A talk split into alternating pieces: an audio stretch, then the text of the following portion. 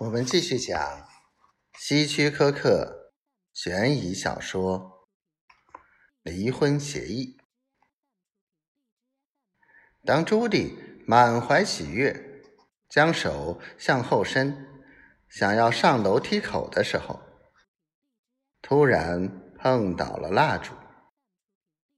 他刚想伸手去抓，身子一下子就失去了平衡，并且烛火也被手掌压灭了。顿时，四周一片漆黑。哎呀！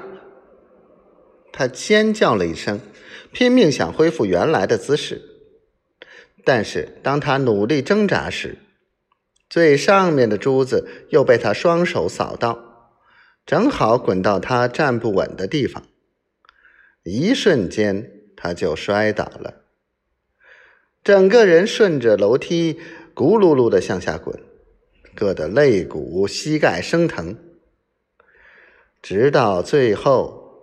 他的脑袋“砰”的一声撞到了地下室的水泥地面，顿时不省人事了。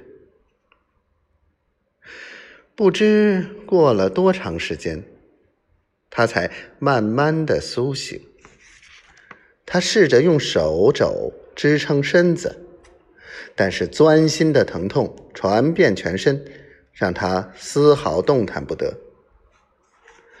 在这冰窖一般的黑暗地下室里，他伤心的哭了。不一会儿，滴滴泪水就在冰冷的面颊上结成了冰珠。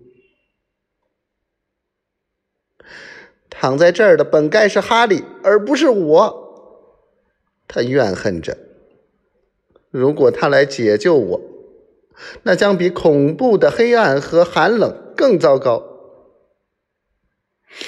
唉，真倒霉！我本来给哈利的死亡计划就这么泡汤了。朱迪痛苦的闭上了眼睛。大夫，他好像是睡着了。一个年轻的女护士说：“嗯，这倒是好现象。昨天晚上。”他们送他到这儿来的时候，他很危险。如果不是我们紧急抢救的话，这种心脏病发作的病人是要死的。李小姐，你知不知道他是谁？大夫问。不知道。据他说自己不是本地人，在二十里外乡下有一座小木屋。那儿没有电话。年轻护士回答说：“他没说别的，没有。不过他不停的喊着一个女人的名字，玛丽，那可能是他太太吧。”